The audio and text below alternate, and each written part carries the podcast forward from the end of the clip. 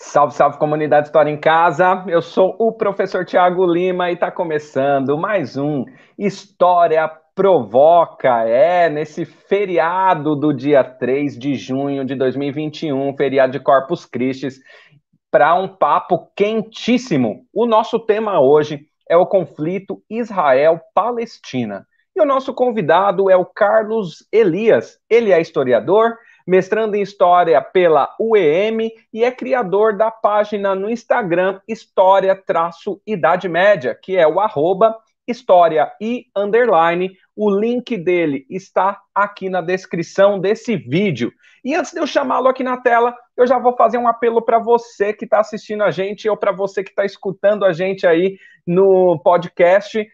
Faz assim, aqui no YouTube, já se inscreve no canal, isso fortalece muito a construção dos nossos conteúdos e na sua rede social favorita. Segue a gente lá, Facebook, Twitter, TikTok, Instagram. Procura por arroba História em Casa que você nos encontra. Agora eu vou trazer para a tela aqui o nosso convidado de hoje, que é o Carlos Elias.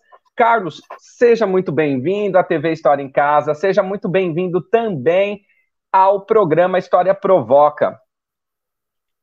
Muito obrigado, professor Tiago. Boa noite aí a toda a comunidade História em Casa aqui do YouTube.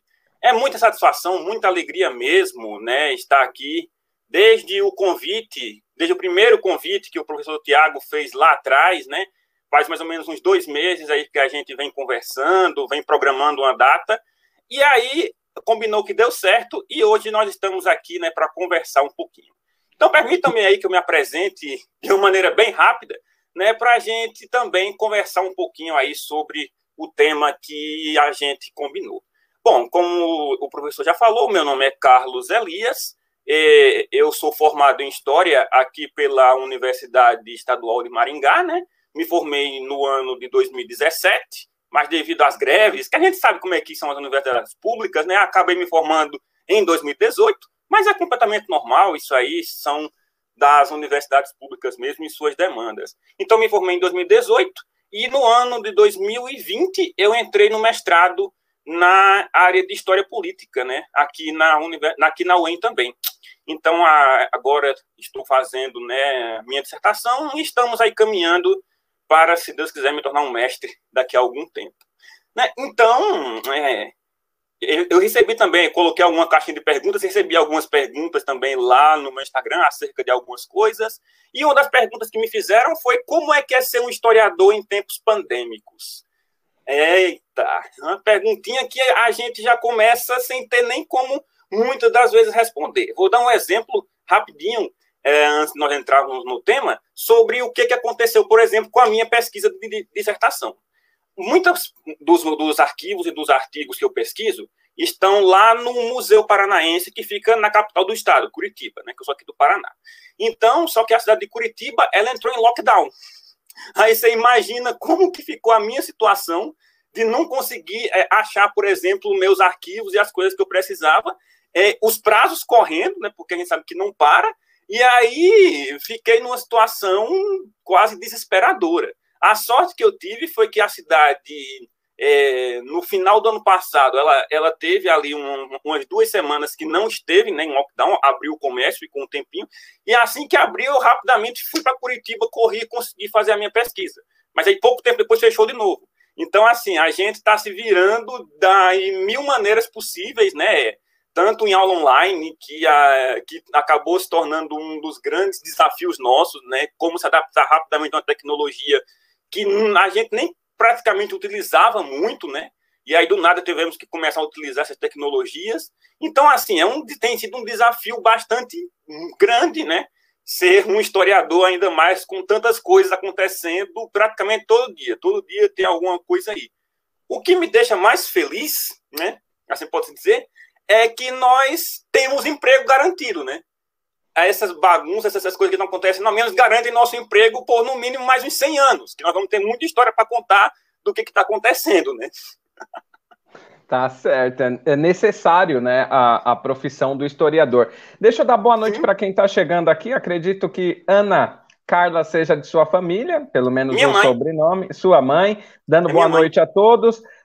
Unicamp presente e o Lucas Adriano dando boa noite também. Já vou pedindo para quem está aí presente clicar aí para se inscrever no canal, também já curtir esse vídeo, se possível indicar para mais alguém, enviar o link aí para a gente conversar aqui a respeito do tema Israel-Palestina. Carlos. O Lucas, só dando um salve, sim. o Lucas ele é o cofundador da página Historiai, tá? que, é, que é uhum. vem do grego, né? Que significa história em grego. Só, só dando mais sim, uma sim. palhinha rapidinha, né? O Lucas, eu tenho que agradecer demais a ele, ele que monta as artes, ele que muitas das vezes pesquisa os, os temas que a gente coloca lá. Então, tipo, o Lucas, ele é, uma, ele é o cérebro mesmo da coisa, e sem ele a página nunca teria ido para o ar mesmo, né? Eu sempre tive uhum. o desejo de começar uma página, mas sozinho eu nunca, é, eu nunca teria colocado realmente no ar. Então, o Lucas, ele realmente foi assim uma pessoa que abraçou o projeto, que abraçou junto comigo, falou: não, Carlos, vamos colocar essa página no ar. Eu tenho interesse também. A gente, ele também é historiador, também é professor de história. Então, assim, é uma amizade que eu tenho com ele muito grande. Eu tenho que agradecer demais ao Lucas, né, até mesmo pelo sucesso que nossa página está alcançando aí. Batemos 1.300 seguidores e estamos com bastante projetos para crescer aí também.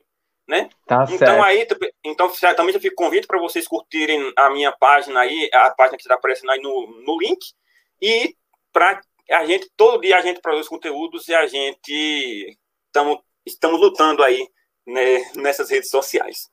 Então, tá agora sim. Vamos lá. Então, deixa eu explicar só aqui para quem claro. não acompanha nosso programa. Eu não escolho o tema, eu convido a pessoa e o Carlos escolheu o tema conflito Israel-Palestina, que, por acaso, caiu no dia de hoje, 3 de junho, e hoje a gente teve mais uma notícia que pode mudar o cenário dessa situação, desse conflito, porque a gente tem aí a oposição, né, uma notícia aqui da UOL, há horas atrás, oposição anuncia a formação de governo alternativo sem o Netanyahu, né, em Israel. Mas a gente vai falar disso mais para frente, porque isso é atual. É, e aí vamos fazer assim. Eu pergunto aqui a única pergunta que eu tenho programada e depois a gente segue. Mas eu já convido o pessoal aí para contribuir com a gente, com colocações, com pergunta, para a gente construir junto de forma horizontal. Carlos, qual a necessidade da gente estudar esse conflito Israel-Palestina? E a pergunta, na real, é: por que, que você escolheu esse tema? Por que, que você pensou, vou colocar Israel-Palestina para conversar com o pessoal da História em Casa? Olha, eu tinha é, colocado duas propostas né, para você, né? Você lembra que foi pandemias ao longo da história e o conflito Israel-Palestina. Eu pensei nesse conflito Israel-Palestina porque é, uma, é um assunto quente mesmo. Né? É, é o assunto do momento, é um dos assuntos aí que mais tem gerado repercussões no mundo mesmo, né? Porque quando se fala de Oriente Médio, o pessoal já pensa né, em homem-bomba, já tem todo aquele preconceito, já pensa em homem-bomba, já pensa em terrorismo, e afeta, e é um assunto assim que está afetando que afeta diretamente toda a economia global, afeta a vida das pessoas e indiretamente afeta até mesmo nós, cidadãos. Por exemplo, quando vamos até mesmo abastecendo no posto de gasolina, o pessoal não pensa muitas vezes que o conflito Israel-Palestina afeta até mesmo lá no preço da bomba de combustível que a gente vai abastecer, né? Então, penso, então até nisso, né, até no nosso dia a dia, esse conflito Israel-Palestina também é, se, também se mostra. Então, pensando em toda essa complexidade, em toda essa questão é, geopolítica e tudo isso que está acontecendo no mundo, eu acho que esse, achei que esse tema seria bastante interessante para a gente estar tá conversando. Tá certo. E agora eu vou deixar você livre para fazer sua narrativa, construir Opa. aí a, a uhum. onde que surge, qual o, o, o caminho que se dá esse conflito. E aí, quando você fizer uma pausinha para tomar uma água, a gente faz uma intervenção, traz uma pergunta do pessoal que eu já convido novamente para participar. Então fica com você aí o espaço. Beleza. Bom, a nossa história.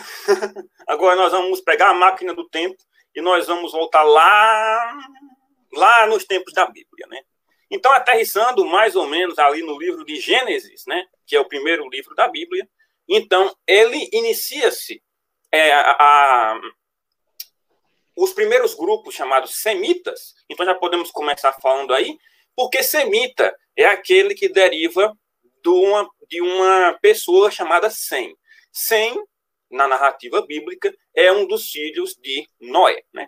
Para quem não conhece muito a história bíblica, de acordo com a Bíblia, houve naquela região um dilúvio mundial, onde as pessoas que ali existiam morreram e apenas Noé e a sua família é que escaparam daquele dilúvio.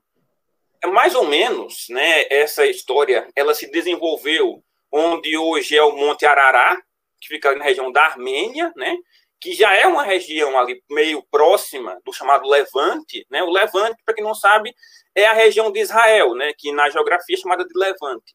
Então, mais ou menos naquela região é onde se desenvolveram esses povos semíticos, né? Então, Sem, um dos filhos de Noé, é que foi o responsável pela aparição dos primeiros grupos, assentamentos do, dos que depois seriam judeus, eu vou explicar o porquê desse termo mais adiante. Então, assim, é, é, Tiago, a situação começa mesmo, né, a, os primeiros assentamentos, quando um, um outro personagem bíblico chamado Abraão, ele peregrinou, ele viveu como um nômade por aquela região, e, a, e, e os relatos históricos demonstram que uma das passagens da Bíblia, né, onde supostamente aconteceu o sacrifício, ou aconteceria né, o sacrifício do filho de Abraão, chamado Isaac, onde, é, onde, um, onde supostamente um anjo teria impedido Abraão de sacrificar o seu filho Isaac,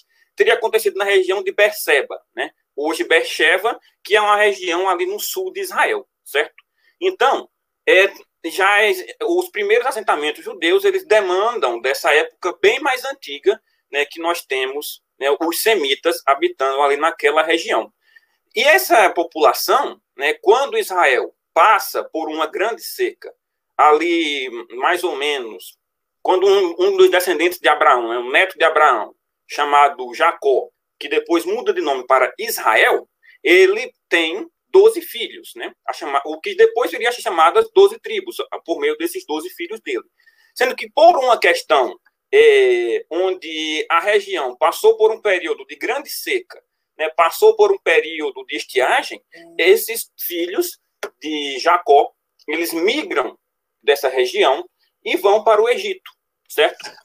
O Egito, na época, era governado pelos Ixos, né, que eram uma tribo de origem do sul da África, que dominaram, conquistaram o Egito, certo? E dominavam, então, o Egito naquela época. Os Ixos, eles não eram, eles não seguiam a religião politeísta dos egípcios, eles tinham uma espécie de monoteísmo ali da um monoteísmo ixo ali um pouco diferente da religião egípcia. Então eles foram simpáticos a esses grupos de judeus que vieram é, habitar ali no Egito, certo?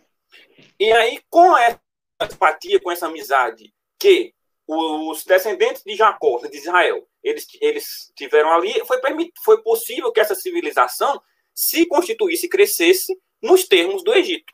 Sendo que, passados alguns, alguns anos, os egípcios eles recuperam a sua independência, expulsam esses ixos escravizam, certo?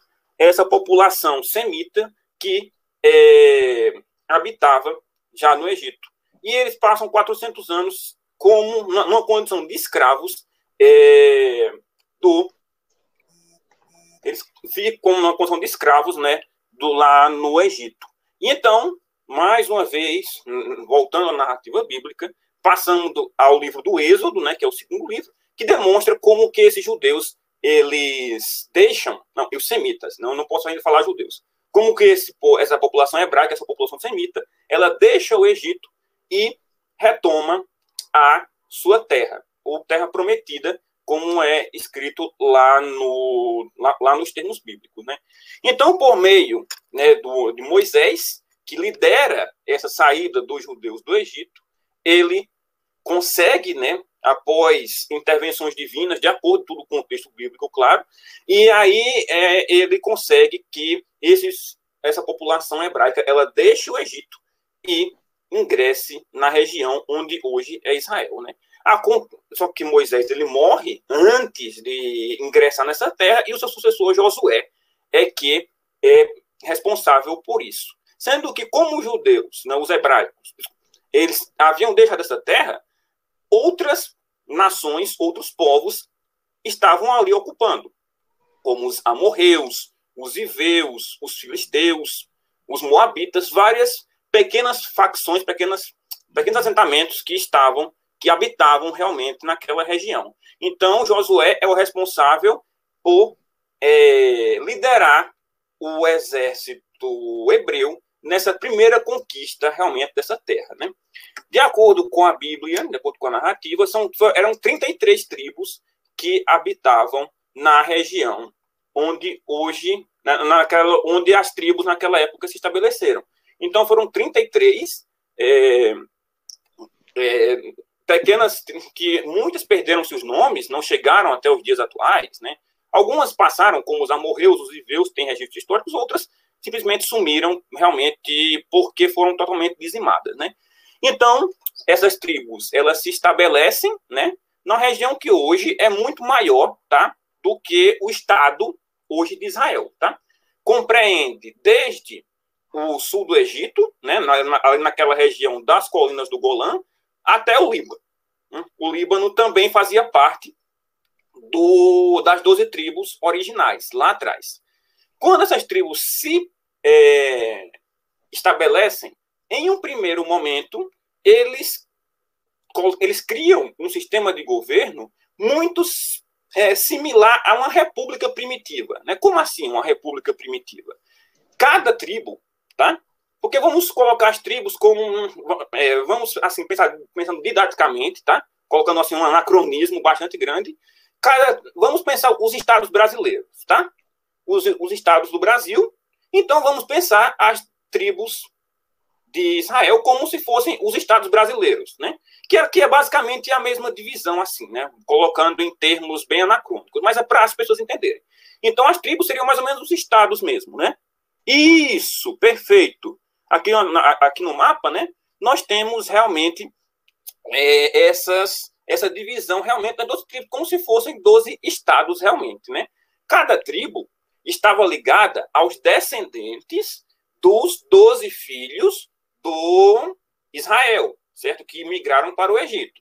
Então, todas as tribos, elas foram determinadas pelo Josué, onde seriam o, ter, o território de cada uma, tá?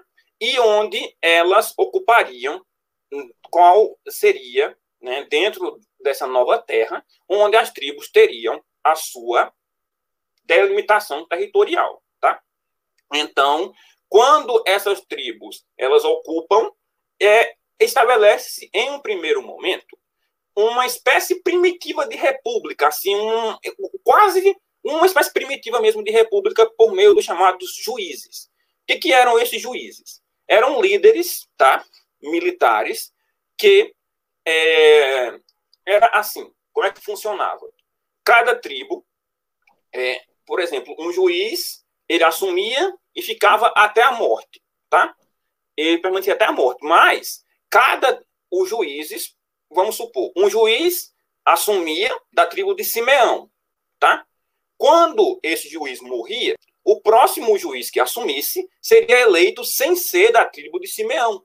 Deveria ser de outra tribo. Então, nós temos, nós temos uma rotatividade, tá? Entre as, eh, entre as 12 tribos, onde cada tribo poderia escolher um juiz que lideraria aquela aquelas nações mesmo. Então, as 12 tribos elas mantinham um certo nível de independência entre si e, ao mesmo tempo, é, mantinham essa rotatividade no poder. Tá?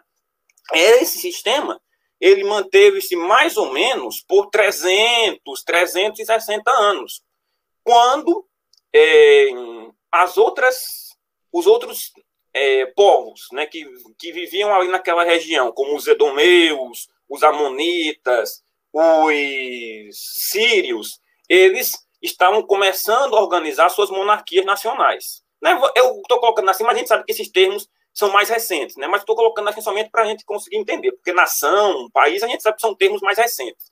Mas na época, estavam começando a estabelecer os seus reinos. E os, e os hebraicos, né, eles começam a, a copiar esse modelo, tentando copiar esse modelo, eles é, tinham uma reunião anual chamada de Sinédrio. O que, que era um Sinédrio? Era a reunião anual dos líderes das doze tribos. Eles se uniam, eles se reuniam em uma cidade chamada Hebron, né, que ficava na tribo de Judá, a 30 quilômetros do que hoje é Jerusalém.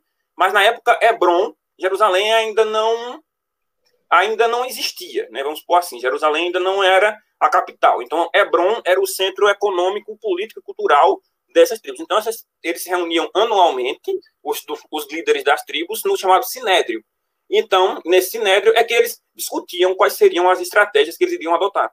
Então, nesse Sinédrio, é, o último juiz, chamado de Samuel, ele foi o último, é, os líderes das tribos falaram, ó, nossas tribos querem que nós nos unamos, nós, na, nós deixemos de ser 12 tribos e passemos a ser um reino unificado. Então, é, após uma, uma disputa muito grande nesse sinédrio, ficou definido que Samuel deveria escolher um novo, uma nova forma de governo ficou definida, que seria a monarquia. Então, Samuel, ele escolhe um rei por nome de Saul, que era da tribo de Benjamim, tá? E ele é coroado como o primeiro rei de fato, das doze tribos unidas, unificadas de Israel. Sendo que em uma guerra contra os filisteus, Saul ele é assassinado com toda a família real, ele acaba sendo assassinado na guerra, na, na batalha, e cria-se um vácuo de poder onde os descendentes de Saul e uma e um dos líderes militares de Israel na época chamado Davi eles entram em conflito e acaba que Davi consegue é, vencer esse conflito, esse conflito contra a família de Saul e é coroado como o rei, né? Então Davi era da, chamada, da tribo de Judá e ele é coroado como sendo o rei de todo Israel.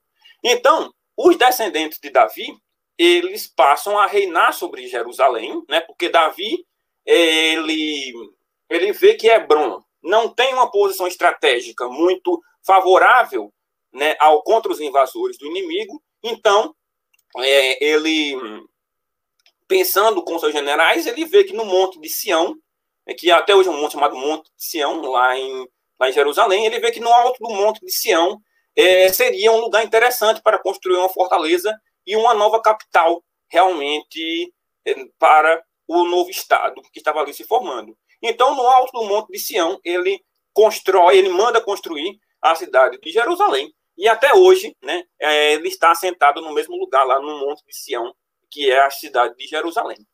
Então, o que é que acontece? Né?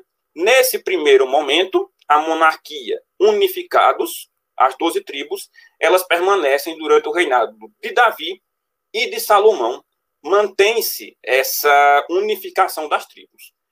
Só que Salomão, ele foi um monarca conhecido, além da sua sabedoria, que todos os reinos do mundo inteiro é, ficaram conhecendo a sabedoria de Salomão, e até hoje os provérbios né, são muito é, conhecidos pela sua beleza, pela sua elegância. Ele também ficou é, conhecido pela extravagância e pelo luxo que ele mantinha da sua corte lá em Jerusalém. Nisso, e nessa época, a seca novamente estava começando a atacar o território. Né? E, as, e a população das tribos estava, além de ser muito além, além de estar muito enfraquecida pelas constantes guerras, perdão, pelas constantes guerras que haviam acontecido, principalmente durante o reinado de Davi, estavam ainda em um processo de recuperação econômica que é, estava bastante lento realmente por conta das diversas secas e dos altos impostos que a corte salomônica cobrava. Então, quando Salomão morre e o filho de Salomão, Roboão, ele vai para ser coroado lá em Jerusalém, novamente é convocado um sinédrio, né, que eu já expliquei o que é o termo sinédrio. Então, o sinédrio ele é convocado para que as tribos elas possam é, é, dar as suas reivindicações é, sobre o que, que eles queriam para o futuro né, daquele reino. E as reivindicações foram: a gente quer que você baixe os impostos, a gente quer que você trate as tribos de uma maneira melhor, dê um tratamento mais igualitário às tribos, não favorecendo somente Judá e Jerusalém. A gente quer mudanças num governo para que a gente possa continuar é, tendo uma vida mais confortável aqui nessa região. Roboão ele rejeita esse conselho, então as tribos chamadas tribos do norte elas se separam, né, desse reino de Jerusalém. Então Jerusalém fica somente com a tribo de Judá, certo? Fica somente a tribo de Judá e Jerusalém naquele reino, e depois, é, em, com algumas guerras, eles conquistam a tribo de Benjamim, né? Então Judá e Benjamim eles ficam sendo parte do, dos descendentes de Davi e as tribos do norte elas é, passam a ter uma outra configuração a partir desse momento, tá? Então, o que é que acontece? O fator religioso, ele era extremamente importante na unidade nacional, na unidade das doze tribos, porque as doze tribos, elas criam no Deus único, né? num, num monoteísmo muito importante para a união realmente dessas 12 tribos. Então, as 12 tribos, elas criam no Deus único e mantinham lá no templo de Jerusalém a sua adoração. Então, a tribo, o rei né, dessas, no, dessas tribos do norte, chamado Jeroboão, ele rompe com esse monoteísmo e estabelece um politeísmo é, cananeu, né, ele pega elementos de todas aquelas religiões, daqueles reinos que eram vizinhos, e estabelece um novo tipo de religiosidade nas tribos chamadas tribos do norte. Então, e a tribo de Judá, ela permanece com o monoteísmo, né? Então, por isso que a partir desse momento é, fica conhecido como judeu todo aquele que é daquela região porque Judá, um dos doze, que era um dos doze filhos lá de Israel lá atrás, então a tribo de Judá, dos descendentes de Judá, foi a que manteve o monoteísmo é, original, tá? Só que essa divisão, ela enfraqueceu bastante os dois reinos. Por quê? Porque tanto Judá quanto Israel eles entravam em constantes guerras um contra o outro, no sentido de um, um tentava conquistar o outro é, de tempos em tempos. Nós temos é, nos livros das crônicas, tanto dos reis de Israel quanto dos reis de Judá, diversos momentos onde os dois reinos entravam em guerras no sentido de um tentar realmente destruir a existência do outro. Né? E nessa época, é, eles ficavam naquelas guerras ali e acabaram se enfraquecendo sobremaneira.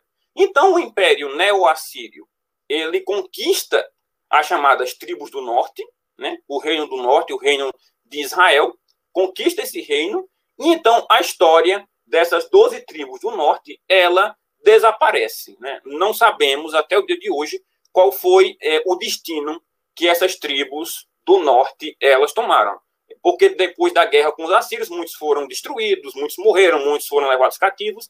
Então, a história desses nortistas, nós não temos mais é, nenhuma nenhum relato histórico né, do que, é aconteceu com essas pessoas. Né? Eles sumiram, desapareceram. Ficou somente a tribo de Judá e os judeus, né, que é, conseguiram resistir né, a essa. Os, os assírios também invadem né, o reino de Judá e, e eles, quando o exército está às portas de, de Jerusalém, o exército do imperador Senaqueribe, uma epidemia de peste, ela dizima todo o exército assírio, dizima os assírios que não conseguem é, invadir de fato a capital. A Bíblia ela é, dá o crédito de, dessa epidemia de peste a uma intervenção divina onde um anjo de Deus teria é, contaminado os assírios com a peste. Né? Ah, então, é realmente a fé desse judeu sempre muito forte, muito é, muito embasada realmente no monoteísmo, né? Sendo que é, os assírios eles não foram capazes, mas rei, os judeus sozinhos eles realmente não teriam condições de manter-se muito tempo como uma potência independente. Então fizeram a pergunta aqui: essas tribos não estariam na diáspora? Não. Essas tribos não foram para a diáspora porque elas foram dizimadas e destruídas antes que, essa, antes que a diáspora acontecesse. Eu vou entrar na diáspora. Antes que essa diáspora acontecesse, essas tribos já tinham sido destruídas, tá? Então não foi na diáspora, ela tem a ver com a tribo de Judá, com os judeus. Então, é, quando esses judeus eles são depois conquistados é, como uma são conquistados pelos babilônicos, a eu uso mais a Bíblia como referência, porque os outros, os outros textos de época, eles ainda, além de serem muito escassos, eles, muitos deles não foram traduzidos nem para línguas é, que existem. Né? Muitos desses textos estão, estão até em línguas mortas, como o aramaico, como o como um sírio antigo. Então, os documentos que que embasariam isso ainda, ainda, ainda são muito preliminares, ainda, ainda estão em fase de estudo. Então, a fonte principal para esse estudo é a Bíblia mesmo, porque foi, é, é, é o texto que. Oi? Que foi Carlos, traduzido. Não, algumas perguntas. Né? A, respeito, a respeito da pergunta né, de usar a Bíblia como referência, uhum. Ah, dentro de alguns estudos filosóficos, a gente é, observa que a gente tem que tomar cuidado em utilizar Sim. textos religiosos como fonte histórica. É, ao observar os textos religiosos, é necessário a gente fazer a distinção e a leitura de três formas. Entender Sim. o que de fato é história, porque quando a gente fala de história como ciência, deixar muito claro aqui, quando a gente fala de história como ciência, a gente fala de fatos comprovados, estudados e comprovados, como, por exemplo, é, o Muro das Lamentações. Ele está Isso. lá, ele é um uhum. fato, certo? Sim. É, então, é, é importante a gente fazer essas, essas distinções, né? É, então, também saber distinguir o que dentro de um livro religioso é mitologia e o que, uhum. que é uhum. misticismo. Então, a gente Sim. tem que olhar para os textos religiosos com, com três é, parâmetros. Fato histórico, o que é história, né? Então, uhum. existem aí os historiadores bíblicos pegando narrativas bíblicas e, e pesquisando as narrativas, tentando é, comprovar a veracidade desses fatos. Então, o que, que é fato histórico, o que, que é mitologia dentro desses textos e o que, que é misticismo. Certo? Sim. Aí eu vou pedir para a gente avançar um pouco mais, porque a gente vai falar do conflito Israel-Palestina. E o, o, quando a gente fala desse conflito, a gente já está aí falando do, do islamismo também, que vai surgir Sim. somente no ano de 622, né? Perfeito, perfeito.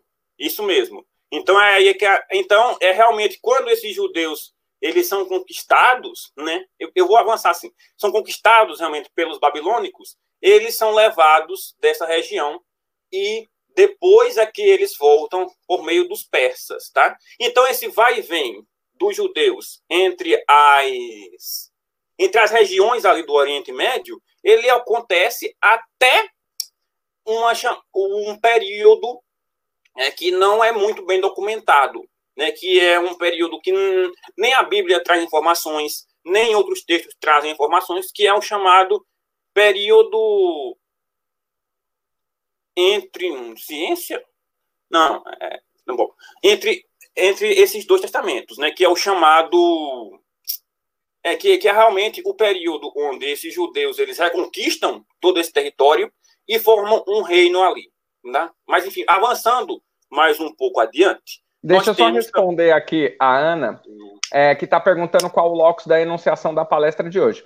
É, nós somos um canal de história, então a proposta é trabalhar a partir do, das fontes históricas, tá, Ana? Por isso que é, quando você fez a pergunta, eu pedi a fala para fazer de fato essa, essa uhum. diferenciação uhum. entre a leitura. Então, os textos religiosos eles podem sim ser utilizados como fonte histórica a partir da comprovação científica sim. de alguns fatos. Então, quando não há comprovação científica desses fatos, nós não tratamos como fato histórico. Alguns exemplos eu posso dar aqui pelo, utilizando a Bíblia mesmo. E é uma passagem que o, que o professor Carlos colocou aqui para gente. A passagem que a gente pega aí de Moisés é, saindo do Egito para a Terra Prometida, a abertura do Mar Vermelho, a história não consegue tratar isso como história. A Noé, a história não consegue tratar a história de Noé como história. Adão e Eva, os historiadores não conseguem tratar como história, porque não há comprovação científica desses fatos, certo? Então, Exatamente. por isso que eu gostaria que a gente avançasse, Carlos, para a claro, gente chegar lá. de fato no, no, no, no, islamismo e na disputa Sim. do território, que, que é o que a gente precisa tratar aqui. Opa, vamos lá então. Então, eu só dei todo, todo esse pano de fundo histórico para que a gente conseguisse realmente entender o que está uhum. acontecendo, uhum. né? O que está acontecendo hoje. Né? Porque é, é, realmente é meio religioso, é meio científico mesmo, mas é que é, é, é realmente necessário. Sem esse pano de fundo, a gente não consegue entender por que, que os judeus eles estão. É, por que a briga por aquele território, né? Então, pode ter uhum. muito antigo mesmo. Tá desde Sim. 4 mil antes de Cristo, esse, esse pessoal já estava brigando lá.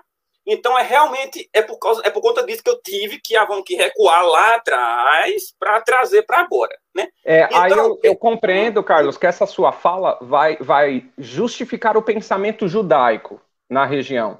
É, aí a, a, Ana também, gratidão, Não, Ana, aí pelas colocações que engrandece muito aqui nosso diálogo.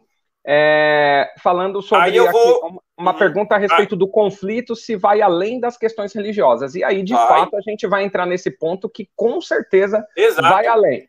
Mas como vai. ela mesmo coloca na pergunta, se ela pergunta se vai além, é porque tem questão religiosa também envolvida, né? Muita, muita, muita. Então e é vamos é avançar, Carlos. Que eu vou entrar agora, né? Na, na, na, virada realmente né, desse conflito. Quando os judeus eles retornam àquela região, né? Após o ataque dos babilônicos, eles retomam aquela região, eles voltam para ali. É, surge lá na Itália, lá na Península Itálica, o Império Romano, né? Então, o Império Romano, ele rapidamente avança, ele começa a conquistar todas aquelas regiões, e em um primeiro momento, ele estabelece meio que uma meio que um estado cliente. Estado cliente é em Jerusalém, né? Um Estado cliente, o que, que, é isso? É um Estado que tem uma Constituição, entre aspas, que tem uma certa independência, tem um governo, mas que é submetido a uma potência estrangeira, né? Ele é submisso a um outro país. Então, é, Jerusalém, né, por meio de Herodes, a dinastia herodiana, é, é um Estado cliente, Herodes ele reina, mas é submisso aos interesses do Império Romano, tá? No ano 70, essa dinastia, por meio do chamado Simão Barcoba, ela se revolta contra o domínio romano, tá? Quando esse domínio romano ele é contestado pelos judeus, os, judeus, os romanos eles invadem Jerusalém no ano 70 e destroem a cidade e expulsam né, os judeus daquela região e é, o imperador Tito ele estabelece que naquela região não seria mais uma região judaica e cria uma nova cidade, né, chamada, e, é, chamada de Síria-Palestina. Então ele, ele transforma aquela cidade em uma região romana, ele destrói o templo e constrói um templo a Afrodite em cima de onde era o templo de Jerusalém e transforma toda aquela região em uma província romana. E os judeus, eles são expulsos daquela região e vão, é, de fato, é, estabelecer-se em todas as outras regiões do Império Romano. Então, por isso que depois nós falamos de judeus, onde hoje é a Alemanha, onde hoje é a Espanha, onde hoje é a Itália, justamente por, por conta que essa diáspora, né, ela pegou esses, esses remanescentes da tribo de Judá e espalhou eles por todas as regiões do Império Romano, tá? Só que surge o cristianismo e o torna-se a religião oficial né, do Império Romano. E depois que esse Império Romano ele se transforma naquela região em Império Bizantino, né, o, o cristianismo ele passa a ser a religião oficial de toda aquela região. Então, o que, é que acontece? É permitido que esses judeus retornem para Jerusalém por um decreto do imperador Justiniano. Eles retomam mais uma vez. Então, é, é, é ida e vinda, idas e vindas desses judeus. Então, é, estabelece-se naquela região novamente no século VI. Então, surge o islamismo, né, chegamos no século VII. Por meio do profeta Maomé, o islamismo ele desponta na região da Península Arábica e na chamada Batalha de Megido, né, que, que é onde hoje é a região do norte de Israel, ocorreu uma batalha muito grande entre as tropas do imperador Heráclio, que era o imperador de Constantinopla, e as forças de Maomé. Essas, essa, nessa batalha, eles são derrotados, eles são os bizantinos, eles são esmagados e os árabes, né, da, da Península Arábica, eles conquistam a região de Jerusalém. Então, no ano 632, toda aquela região passa para o controle dos muçulmanos, né? Que estabelecem-se ali e, e colocam seu centro de poder na cidade de Jerusalém. Vale lembrar que realmente a disputa também é por religião. Além da política, é por religião. Por quê? O, o islamismo, eu tenho que entrar nas, nas questões religiosas, não, não tem como fugir delas nesse momento. Sim. O islamismo também é uma religião monoteísta. E o mesmo Deus que os, hum, que os judeus adoram é o mesmo Deus que os árabes adoram. E ele também é o mesmo Deus que os cristãos adoram. Então, para você ver como que é complexa essa. É, vamos, só para gente, uhum. a gente definir aqui, a, uhum. a gente está falando de, de, das três maiores religiões monoteístas sim. do mundo, né? Sim, é, sim. Em, em, em, tempo cronológico, judaísmo, cristianismo, islamismo. Perfeito. Todas abraâmicas, então partindo uhum. do patriarca Abraão. Sim. E só para a gente já conseguir avançar mais um pouco, essa sim. região que a gente fala da Palestina, ela é sagrada ou considerada sagrada para as três religiões, por para conta é, da sua história, tanto a história de Maomé, quanto a história de Abraão, de Moisés e também de Jesus Cristo, né? Então a gente Sim. tem o sepulcro de Jesus Cristo nessa região, a gente tem a morte de, de, de Abraão também nessa região, né? E a gente tem aí para os judeus a terra prometida. Então não tem como fugir da, da questão religiosa. Porém, o conflito é muito além da religião. Claro, é muito além. Por quê? Porque a cultura desses povos a, e os, claro, os interesses. Porque agora que nós entramos num período medieval, a expansão comercial, né? a expansão marítima mesmo, o, o comércio era em Jerusalém era importantíssimo. Por quê? Porque você tem peregrinos vindo do mundo inteiro para visitar Jerusalém, certo? Então você tem consumo de especiarias, você tem é, trocas comerciais importantíssimas naquela região. Por quê? Porque Jerusalém é uma grande produtora, era uma grande produtora de azeite, de sedas, de especiarias, de, de, de coisas preciosas, além de ali na região do Mar Vermelho, mais ao sul, ser uma rota para as Índias também. Então, uhum. é, to, é, então você dominar Jerusalém era você ter o controle do comércio mundial, certo?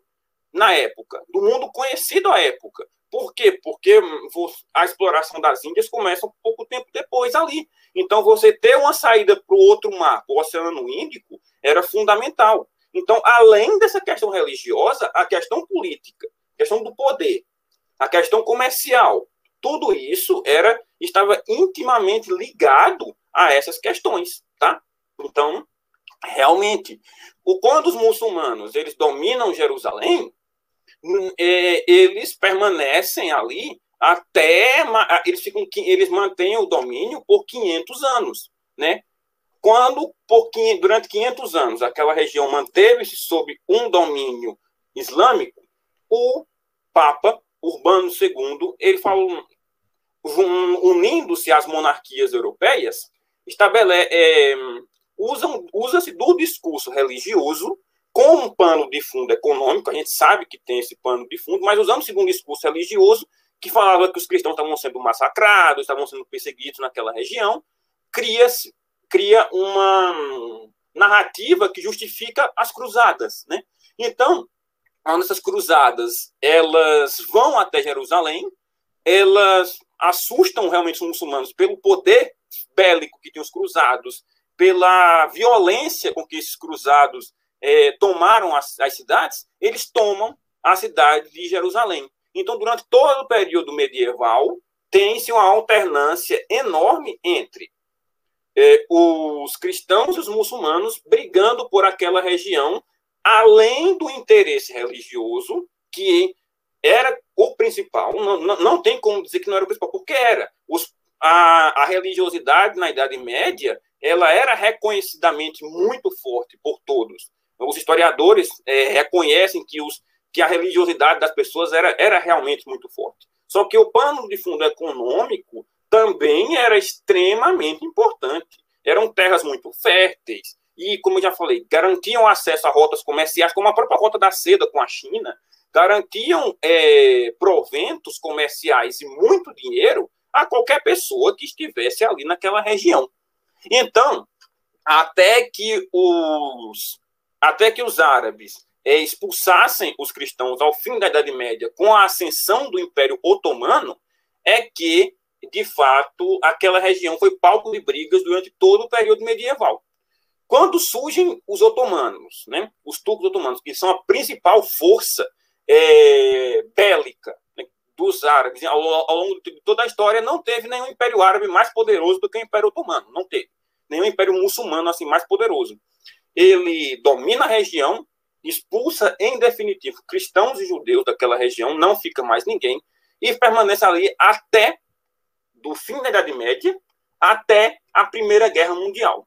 Então aí tem-se um salto de 500 anos onde não teve contestações ao domínio islâmico naquela região, tá? Quando agora sim chegando, né? Você chegou Quando... num ponto que eu, que eu quero comentar aqui, muito importante. Então, é. A gente tem que deixar muito claro aqui o seguinte: o povo uhum. judeu é um povo sem território. Então, essa uhum. disputa por território é para um reconhecimento do que a gente chama de, de é, do Estado da Palestina, que vai ser criado Sim. no século XX. Então, Exato. vamos pular, vamos pular aqui para o século XX para a gente conseguir avançar Exato. no nosso uhum. papo. Quer dizer, para o XIX, perdão, vamos pular para o uhum. século XIX. Sim. Porque no século XIX é criado o sionismo, que é, é importante Perfeito. a gente entrar aqui para a gente entender esse conflito. Claro, o sionismo claro, é um, claro. o sionismo é um movimento político, então, que vai defender um Estado nacional judaico. É esse uhum. ponto que a gente vai sair um pouco da religião para falar um pouco de território e de, estado, e de estados nacionais, né? Porque o povo perfeito, judeu, perfeito. desde o início da narrativa que, que o Carlos traz para gente, é um povo sem território. Então ele está uhum. espalhado pelo mundo, buscando, sofrendo aqui, sofrendo ali, sendo perseguido. É, até essa ideia do sionismo no século XIX para defesa de um Estado nacional. Junto com, junto com o sionismo, vai surgir o oposto, que é o antissemitismo. Né? Então, Sim. são aquelas pessoas que vão perseguir. Então, é aquele preconceito com o, o, o, judeu, que a gente vai ver ao longo da história aí, é, o mais conhecido, provavelmente, que é a história da Alemanha nazista durante a década de 30 e o início da década de 40, dentro da, da Segunda é, Guerra Mundial, né? E quando a gente está ali no século XIX, esse sionismo surge com esse movimento político defendendo um Estado nacional judaico, o local escolhido ele é ele vão ser pensado ali, chega até a ser pensado a Argentina, porém eles decidem ali o local que hoje é a Palestina, o local de fato onde os conflitos acontecem. Porém, como Carlos bem colocou, eles decidem que o Estado Nacional Judaico tem que ser na Palestina, mas esse local já está ocupado. Por quem? Pelo Império Otomano no século XIX. Né? E aí a gente tem é, a, a Primeira Guerra Mundial acontecendo, e após a Primeira Guerra Mundial, a gente tem os britânicos controlando essa região, que é um ponto Exato. muito importante, porque os britânicos vão fazer a declaração de Balfour, e na declaração de Balfour vão apoiar os judeus. Porém, dentro da mesma declaração de Balfour, ali após a Primeira Guerra Mundial, a gente tem o apoio aos judeus, mas cláusulas que respeitem a, a permanência do, dos muçulmanos ali daquela região, certo? Sim. E aí, então, eu acho que esse é o ponto importante para a gente conversar a partir da guerra aí. Sim, sim. Por quê? O que, que acontece na guerra, né? Os otomanos, eles são derrotados, tá? Eles perdem o status de império, são conquistados pelos aliados, né? E aí tem outra, tem várias tem várias brigas. Os gregos querem conquistar Istambul, porque Constantinopla, eles querem Constantinopla de volta. Queriam fazer um verdadeiro estardalhaço, queriam destruir de vez o Império Otomano, né?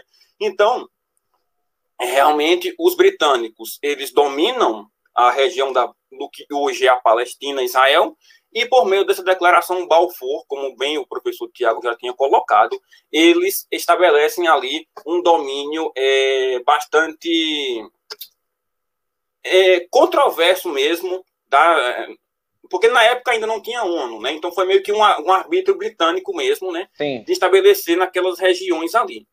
Sem, e aí, num primeiro momento, até que não teve tanto problema, né? Num primeiro momento.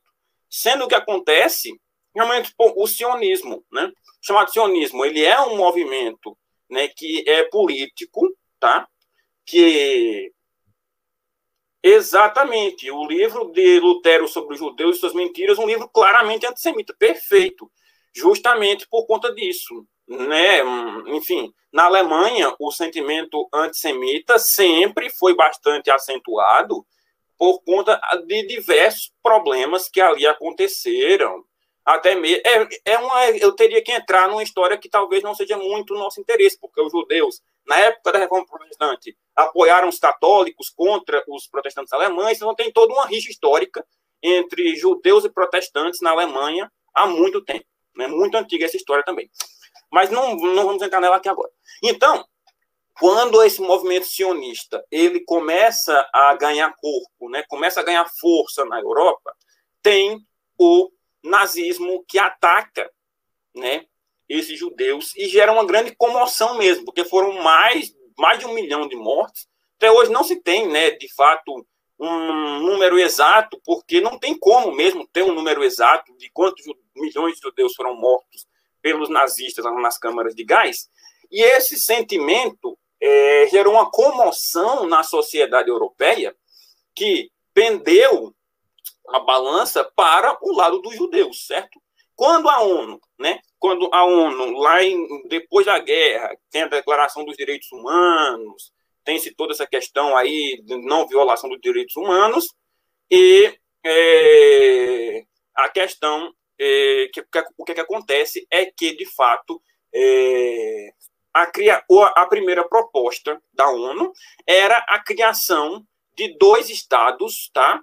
Dois estados palestinos um palestino e um judeu, com 50% do 54% do território para os judeus, 46 para os palestinos e Jerusalém sendo uma região internacional que nem seria judaica nem seria palestina, certo? Num primeiro momento onde os judeus chegam a esse território, não se tem uma, uma beligerância é, entre, a, entre, as, entre as regiões, entre os, entre, a, entre os judeus e os, é, e os chamados palestinos. Porque, além, da, além é claro, da, dessas questões, os governos de Israel, os primeiros governos, eles tinham uma tendência mais à esquerda, tá? Justamente, eles eram mais do Partido Trabalhista, do Partido Socialista. Então, em um primeiro momento, tinha-se uma visão mais humanizada desse conflito com os judeus, com os palestinos, né? Então, somente quando o Likud, né, que é um partido mais conservador, um partido que é mais nacionalista judaico, um partido que é mais é, voltado a uma visão onde Israel tem que conquistar todo o território, uma visão chamada irredentismo, que é a recuperação de fato de todo o território, não apenas, e inclusive, eles queriam recuperar o território das 12 tribos originais, tá? Lá atrás, eles não queriam somente o território que é hoje, né, de Israel, certo? Eles queriam reconquistar todo o território. E só que vale lembrar que o território grande, o grande território, faz parte do que é hoje o Egito, a Jordânia, o Líbano, o Iraque, a Síria, né? Todos aqueles países. Então, quando o Likud ele assume o poder, ele descumpre tá, o tratado da ONU, ele, ele quebra esse tratado da ONU né, o Estado israelita e eles é, dominam, invadem aquela região, é, as regiões que estavam estabelecidas naquele tratado, né, iniciando-se assim um conflito que é, deixa até hoje inúmeros mortos, inúmeros civis. É, teve primeiramente a chamada Guerra dos Seis Dias, né, que em seis dias Israel ele invade o Egito, invade o Líbano, conquista a região sul, o norte do Egito, que é o sul de Israel, o norte do Egito, conquista lá o Líbano, invade a Cisjordânia, as colinas de Golã, então ele expande seu território rapidamente. Né? Então, desde que esse Estado de Israel foi criado, é, o desrespeito, né, as diversas tentativas de cessar fogo, as diversas tentativas de pacificação dos conflitos, então, é justamente influenciadas por uma política de nacionalismo judeu muito forte e sionista também, é que essas, é, essas definições acabam por, é, por permear a política israelense e a política palestina. Porque quando um lado ele se radicaliza, a tendência é que o outro também busque a radicalização, né? Então nós temos diversos eventos trágicos que aconteceram desde 1946 para cá. Podemos destacar um atentado contra a delegação olímpica de Israel, né? Que lá nas Olimpíadas de, acho que foi no, no, nos anos 60, não vou saber qual foi da a Alemanha. Olimpíada. Isso. Na Alemanha. Teve aquele, é, naquele atentado lá terrível, onde morreu boa parte da, da delegação olímpica judaica. Nós temos depois também né, o ataque de Israel à faixa de Gaza em resposta. Então, nós temos diversos eventos trágicos né, que acontecem nesse, em todo esse período, né? E então. É, é ó, só para a gente citar aqui alguns, alguns pontos desses conflitos: 1973, Sim. Guerra do Yom Kippur, 79, Sim. Revolução Iraniana, 90, invasão do Kuwait. 97, a gente tem crise financeira asiática, que vai causar um desconforto ali também. Sim. 2003, invasão do Iraque. 2011, Primavera Árabe. Né? Então, todos os conflitos nessa região, sim, dentro sim. do contexto que a gente está conversando aqui. A respeito claro. do, da Guerra dos Seis Dias que você trouxe, está comemorando aniversário agora. Ela começou no dia 5 de junho de 1967. E aí vai Nossa. durar seis dias para o dia dias. 11 de junho, certo? De 67 Sim. também. Sim, ah, legal. Só mais eu não sabia. Uma, é, mais uma informação aqui que eu acho relevante a gente trazer. Em 2013, ah, foi adotado o nome Estado Palestino, em 2013. É, dois terços dos países da ONU reconheceram é, portanto, 139 países dos 193 reconheceram o Estado é, palestino. Né? Então, a gente tem esse conflito. Você também trouxe no início do nosso papo, que eu acho importante a gente trazer aqui para falar desse momento, que é a questão do petróleo, né? Opa, então a gente é o que eu ia falar agora. As maiores jazidas de petróleo, né? Então, 65% do petróleo do mundo está ali na região do Golfo Pérsico e existe a OPEP, que é a Organização dos Países Produtores de Petróleo, que é, em sua grande é, é, quem decide ali é a Arábia Saudita, né? Que são Sim. os muçulmanos de fato que decidem. Aí eu jogo para você de novo e convido novamente o povo para participar, que o povo ficou meio Opa. quietinho aí. Então, vamos falar aqui já desse ponto, e aí o povo já pode participar e a gente já pode ir caminhando para os finalmente também, se for possível. Senão a gente estende mais um pouco o quanto for necessário. Vai lá. Claro, claro. Então, justamente, né? Como você falou, a, o petróleo é o pano de fundo básico para que nós possamos entender toda essa questão que está acontecendo. É Olimpíada de Munique, isso mesmo, valeu, Lucas. É, o petróleo, né, que é o principal combustível para tudo, basicamente, que se move no mundo, né, carro, moto, avião, tudo. O petróleo ele é o principal é, agente de combustão, né? Então, basicamente, é o petróleo que determina é, toda a ordem geopolítica global. Quem tem mais petróleo manda mais no mundo. Ponto. É isso que acontece. Então, essa organização, né, a, é, OPEP, ela é a principal é, força econômica que move os chamados países árabes. Né? Então, esses países árabes, o que, é que acontece ali? Né? Porque que também é interessante para eles, justamente porque Jerusalém, de toda a região de Israel, historicamente, desde lá atrás, como já, como já vi falar, sempre é uma região muito rica. Né? O intercâmbio de culturas, de povos, acesso ao Mar Vermelho, acesso ao Oceano Índico, a Europa, que liga, né, que liga a Europa ao Oceano Índico ali pelo Estreito de. Como é que é o nome? O estreito lá, que teve o. o que o barco ficou entalado agora? Esqueci é o... o nome do estreito. Aqui na América, você diz? Não, né? Não, que... aquele do Egito, que, que o barco ficou entalado lá e, e parou o comércio global. Esqueci agora o nome. Ah, pode seguir que a gente lembra aqui. Eu esqueci, se alguém puder ajudar. É, porque, é porque você está falando estreito, é canal de Suez. Isso, Suez, Suez. Estreito de Suez, perfeito. Canal de Suez, isso mesmo. Então, justamente, a, aquela região hoje é o barril de pólvora da geopolítica global. Então, vou explicar agora o que está que, que que tá acontecendo. Canal de Suez, Lucas, perfeito. Então, o petróleo, ele é, o que Israel faz com a Palestina não é dizimar? Bom, nós podemos entender isso por calma dois aí, só pra, calma aí, ah, Carlos, só para quem, quem vai hum? para quem vai ouvir em podcast, que você está lendo a pergunta, está respondendo sem, sem ai, fazer ai, a pergunta. É verdade. Então, então tá. só para ter espero... a pergunta. Vamos Eu lá, a Ana está perguntando. Hum. A Ana está perguntando aqui. É, o que Israel fez com a Palestina não é dizimar? Aí sim eu te dou a, a fala. Hum, essa é a questão mais difícil que nós vamos debater aqui hoje. Porque, como eu falei, a radicalização de um lado levou à radicalização do outro, correto?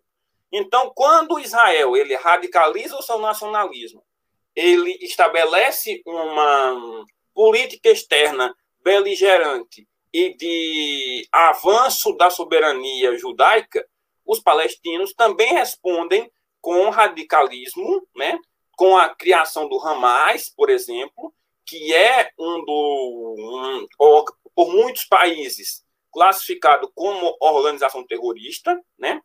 Por um, uns países não, outros sim, é uma coisa meio ambígua ali, meio como as Farc aqui na América do Sul, né?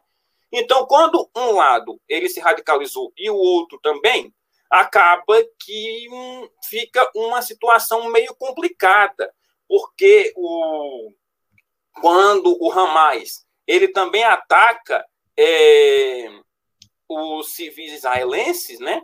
Então o também acaba que gera uma situação ali meio que complexa demais para dizer que está acontecendo, que, tá, que, estão dizimando, porque existe, é, com, existe ataques e é, e respostas dos dois lados, né? Nós temos uma guerra claramente onde Israel ele tem mais poder bélico, ele tem mais é, força militar e assim no momento que ele quiser ele pode destruir completamente aquela região. Basta um clique lá nos botões dos mísseis, todo mundo sabe o que vai acontecer. Só que o lado palestino também ele responde de maneira bastante agressiva e também acaba por gerar ali uma situação muito complicada, onde os dois lados não conseguem chegar a um acordo. Então, assim, é complicado dizer que, está, que vão estão dizimando. É, é complicado dizer que está acontecendo, porque é um, realmente uma situação onde você fica meio pisando em ovos. Você não sabe realmente o que, é que vai acontecer. Pode ser que amanhã é, aconteça um tratado de paz e tudo se resolva, como pode ser que amanhã a, um, Israel dê a doida lá e aperte o botão e destrua tudo. Então, assim, é uma situação que está. É, é, eu colocaria muito como uma situação indefinida do que um, um processo de extermínio. É a minha, é uma opinião pessoal minha, né? não, eu não colocaria é, como uma como um, um processo de, de dizimar, mas como um processo muito complicado que qualquer lado que você apontar o dedo, você vai encontrar algum problema, né, para assim, é, é, isso mesmo, qualquer lado que você colocar o dedo, se você disser que o judeu está errado, você vai encontrar argumentos que sustentem essa posição. Se você colocar o dedo para dizer que o palestino está errado, você vai encontrar argumentos que sustentem a sua afirmação. Então, é é bem. É isso mesmo. Então, é bem complicado dizer quem que está dizimando, quem que está fazendo a política, porque está tá pegando fogo ali mesmo. Né? Então, acho Beleza. que só daqui mais ou menos uns 20, 30 anos é que a gente vai conseguir é, chegar a um consenso. Acho que nem isso, nunca vamos chegar a um consenso do que está acontecendo ali. Né? Vamos né? lá, Carlos. Mas, existe uhum. uma grande é, dificuldade de estudar a história do presente, né? A, apesar muito, que essa muito, história muito, não, é, não é história do presente, né? Eu tinha um professor uhum. que dizia: você quer é, ser seguro nas suas pesquisas e nos seus estudos históricos, estude quem já morreu, né? Porque aí você não corre o risco dessa. É, é, história do, do, do, presente, que dá trabalho mesmo estudar a história do presente. Então, eu, eu quero fazer comentários aqui também a respeito do que Israel faz com a Palestina, não é dizimar, claro. e também eu já vou completar aqui. Então, a Ana Carla pergunta, né, se o que Israel faz com a Palestina não é dizimar, e ela já traz aí uma relação fazendo, será que o que a Palestina está passando ali não é o mesmo que os povos originários ou as comunidades indígenas, né, no Brasil, com o governo recente de Jair Messias Bolsonaro, é, essas duas relações, essa relação que, que a Carla faz, ela é interessante para a gente entender uma questão de política que vai além dos desejos dos governantes, porque acredito que tanto Israel, se pudesse, dizimaria a Palestina, Sim, como claro. se também Jair Messias Bolsonaro pudesse, dizimaria os povos originários do nosso país, e ele já deixou isso muito claro. Tá? Claro. E aí eu já faço o convite para todo mundo que está aqui toda segunda-feira, 8 horas da noite, a gente tem programa chamado Povos Originários, sempre com um convidado ou uma convidada indígena para a gente tratar dessas temáticas aqui Legal. tão necessárias. Então, às segundas-feiras, às 8 horas da noite, a gente está ao vivo aqui com um indígena na tela. É, e aí, também a gente tem, então, é, nos faz necessário pensar, a Ana completa, e a Palestina hoje são os subalternos ou um equívoco. Então, acho que cabe muito no que eu acabei de dizer aqui. Se a política externa permitisse, esses povos seriam extintos, na minha opinião, né? É, ou teriam que travar uma luta é, ferrenha para conseguir é, sobreviver, né? Porém, é muito desigual a potência é, bélica né? A gente viu agora nesses últimos dias, é, por exemplo. É, a, é, a, a, Ana quer deixar claro aqui o, o desabafo dela e, e, e, e, é cabível nesse espaço aqui. Claro. Ela deixa a hashtag Fora Bolsonaro, né? E aí vou colocar na tela o que o Fred coloca aqui. Que tipo de solução poderíamos vislumbrar a essas constantes controvérsias? Que instituições te, teriam que intervir para que. É, a parte dos, das que já existem, né? Isso, a partir do que já existem. E aí, Carlos, você consegue olhar para frente e, e, e ver é, uma saída? É, além do ser humano ser mais humano, menos capitalista e pensar menos em si mesmo e nas disputas de ego e de poder que a gente tem por aí? Porque se o ser humano não der esse passo para trás, essas disputas, assim como ao redor do mundo inteiro, eu acredito que não é possível elas, elas findarem, não. Eu concordo plenamente com o professor Tiago. É, assim, a primeira solução, né, a primeira coisa seria, de fato, uma, é, uma, uma intervenção mais, é, digamos assim, uma, uma intervenção mais diretamente bélica mesmo da ONU, tá? Uma intervenção tipo, mais ou menos o que acontece hoje ali na região da Coreia do Norte da Coreia do Sul, né? Onde as forças ali estão é, de maneira muito ostensiva, realmente, impedindo os confrontos entre a Coreia do Norte e a Coreia do Sul, né? Se não me engano, tem, a, tem uma força militar muito grande ali que, que impede, né, os dois países de entrarem em conflito. É porque se essa força militar sair dali, acabou, entra em guerra de novo, né? Então, acho que uma intervenção realmente da ONU ali, com forças militares realmente capazes de impedir, né, que os lados eles continuem a, a, a se enfrentar, seria uma da seria uma solução emergencial mesmo, né? Seria uma solução tipo é, um, quando, por exemplo, quando o paciente está sangrando até a morte, alguma medida emergencial tem que ser feita, né? Então acho que essa medida emergencial, tipo agora, que deveria acontecer é isso. A é, ONU cara, deveria a gente tem que tomar cuidado, assim, é que tem médico uhum. que acha que o paciente sangrando até certo ponto é bom para ele manter o emprego.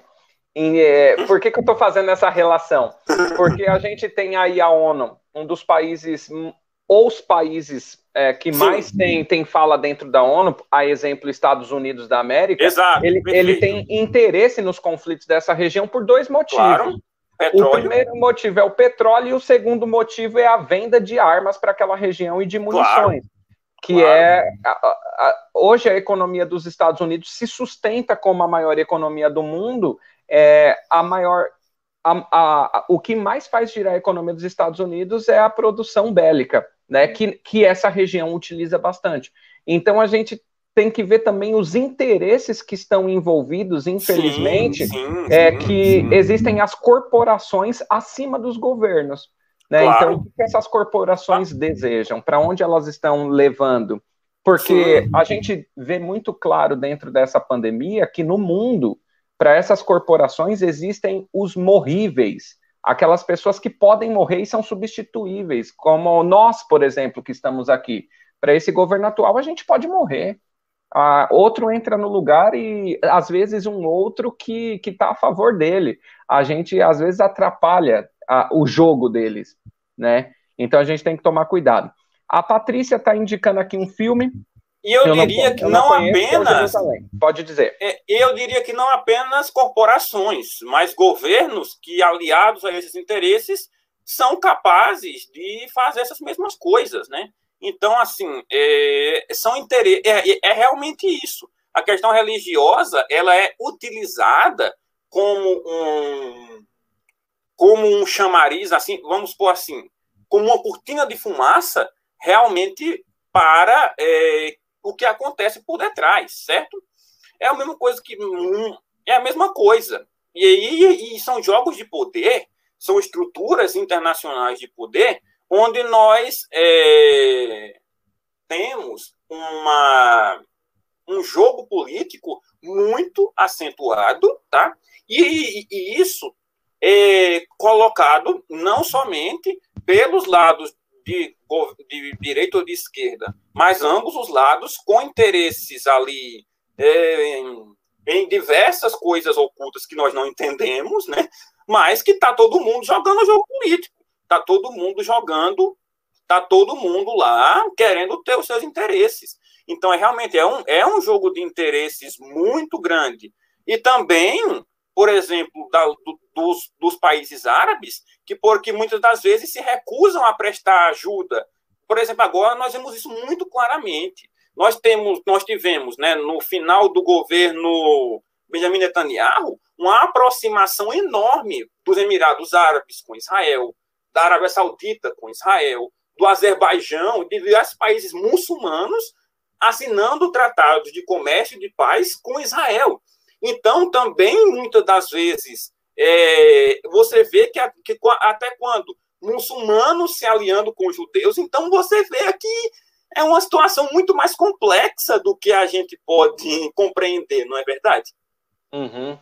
Você, é, é, então, é, são jogos de interesse, é, são os interesses internacionais que estão é, a todo vapor. Nós estamos vendo isso com essa pandemia também. São jogos de interesse, são conflitos internacionais, são jogos onde a vida humana ela acaba sempre por ser uma, sermos peões no tabuleiro dos gigantes que somente querem os seus interesses dos seus países e das suas corporações. É, isso são umas peças da máquina. A gente tem Sim. que despertar, né? Por isso a consciência de classe tão importante para a gente conseguir claro. despertar compreender onde estamos para conseguir claro, claro. É, transformar, como a Ana coloca ali, para a gente fugir desse processo de alienação, né? Carlos, é, a gente vai caminhando aqui então para o final, já estamos com uma hora e 15 minutos de papo. Eu gostaria uhum. de perguntar para ti, primeiro, se o povo não tem mais nenhuma colocação, se tiver, joga Pode na mandar. tela que a gente leva aqui. É, já agradecendo todo mundo, agradecendo sua presença aqui, sua participação. E aí a minha pergunta que fica é: tem algum ponto aqui que você julgue importante de ser dito que a nossa conversa às vezes não passou por ele, você não encontrou caminhos para chegar nesse ponto, é, para a gente já seguir para findar aqui nosso papo? Olha, eu acho que realmente é, agora, né, uma mudança no governo israelense, nós podemos aí ter uma mudança na política externa é, do no que vai acontecer naquela região, tá? Porque tem mais ou menos uns 30 anos, né, que o Likud ele governa Israel, né? Então, nós assistimos nesses últimos 30 anos uma escalada do conflito.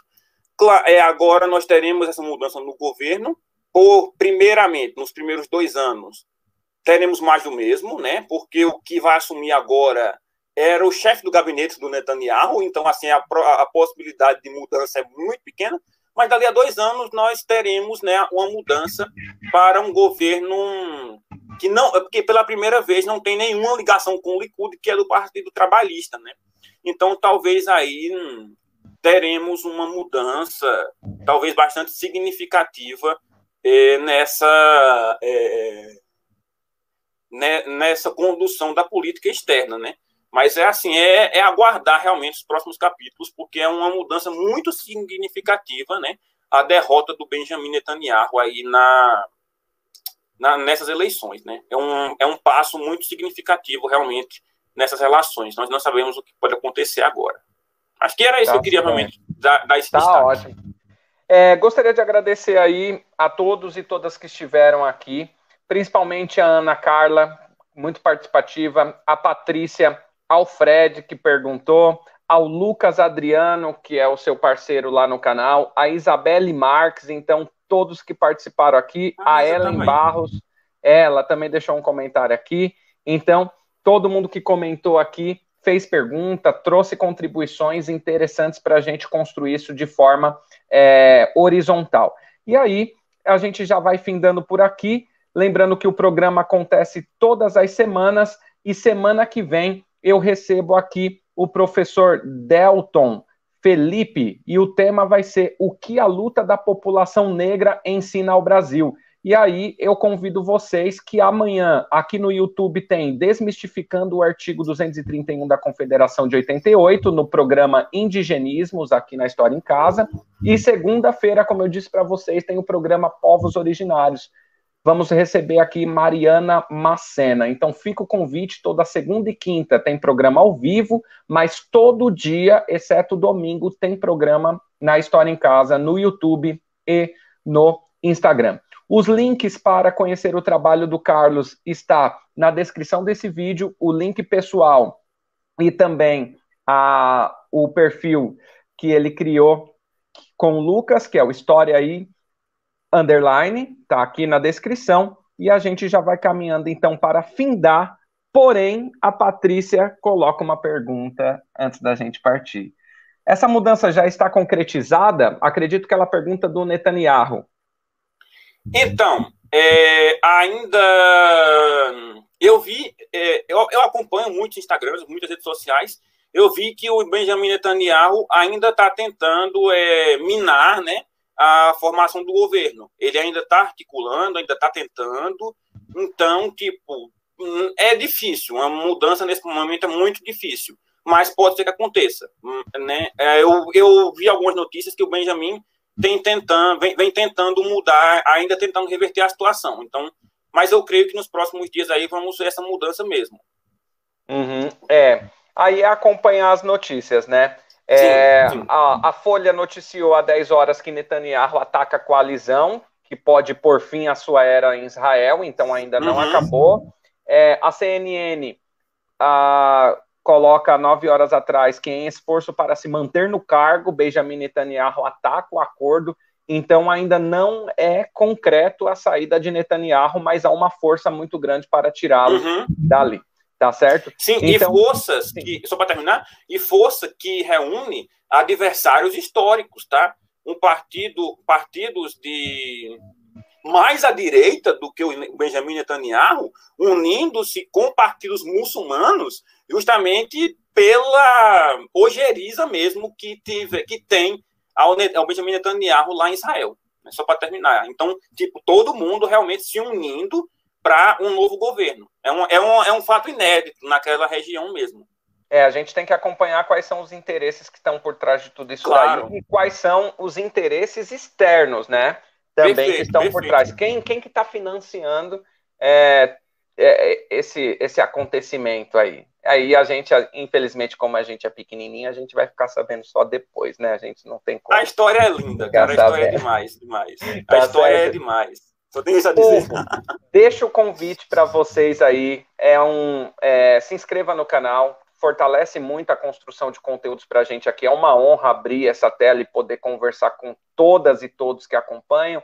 Aqui hoje é eu e o Carlos na tela, mas vocês também constroem junto conosco aqui. Carlos, gratidão pela sua participação, gratidão por aceitar o convite. A tela está aberta. Se você tiver algum tema, traz para a gente, a gente abre a tela de novo e a gente dialoga. Fica o convite também aí para quem estiver assistindo, se for professor de história, historiador, mestrando, doutorando, doutor, mestre, entre em contato com a gente, pega um tema que a gente conversa, traz para a tela e a gente abre aqui para o diálogo, tá certo? Forte abraço para todos. Eu agradeço muito mesmo a. Perdão, agradeço demais, demais o convite, foi muito bacana, muito legal mesmo, professor Tiago. Está de parabéns o canal, o trabalho, fantástico. Só tenho a agradecer, realmente, foi muito legal e realmente, ó, tá, tá de parabéns. Meus parabéns, professor. Muito obrigado. Gratidão, Carlos. Gratidão a todos. Pessoal, espero vocês nos próximos programas, não somente às quintas-feiras, mas na programação aí da TV História em Casa. Forte abraço para todos, boa noite quinta-feira. Até